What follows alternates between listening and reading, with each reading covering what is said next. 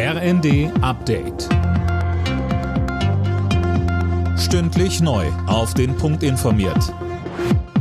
Ich bin Eileen Schallhorn. Guten Morgen. Trotz der Warnungen aus China ist US-Spitzenpolitikerin Pelosi nach Taiwan gereist. Peking wirft den USA deswegen vor, mit dem Feuer zu spielen und hat den US-Botschafter einbestellt. Das chinesische Verteidigungsministerium kündigte außerdem Militärmanöver rund um Taiwan an. Pelosi sagte nach ihrer Ankunft in Taipei, die Welt stehe vor der Wahl zwischen Autokratie und Demokratie. Die Solidarität Amerikas mit den Menschen in Taiwan sei wichtiger denn je. China betrachtet Taiwan als abtrünnige Region und sieht den Besuch von Pelosi als Provokation.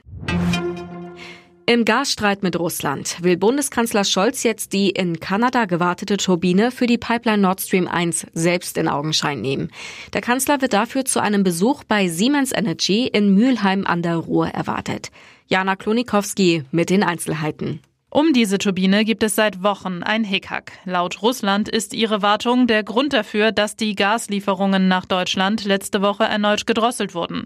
Moskau behauptet, dass für den Einfuhr der Turbine nach Russland Dokumente fehlen.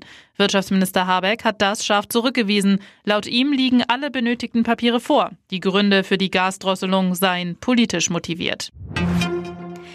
Der ukrainische Getreidefrachter soll heute von Vertretern der Ukraine, der UNO, der Türkei und Russlands inspiziert werden. Das Schiff hatte gestern die türkische Küste erreicht als erstes seit Beginn des Ukraine-Kriegs. An Bord befinden sich 26.000 Tonnen Mais. Für Auffrischungsimpfungen sollen die EU-Staaten den Corona-Impfstoff des spanischen Pharmaunternehmens Hebra kaufen können. Die EU-Kommission hat einen entsprechenden Vertrag über 250 Millionen Dosen abgeschlossen. Zugelassen ist der Impfstoff aktuell noch nicht. Alle Nachrichten auf rnd.de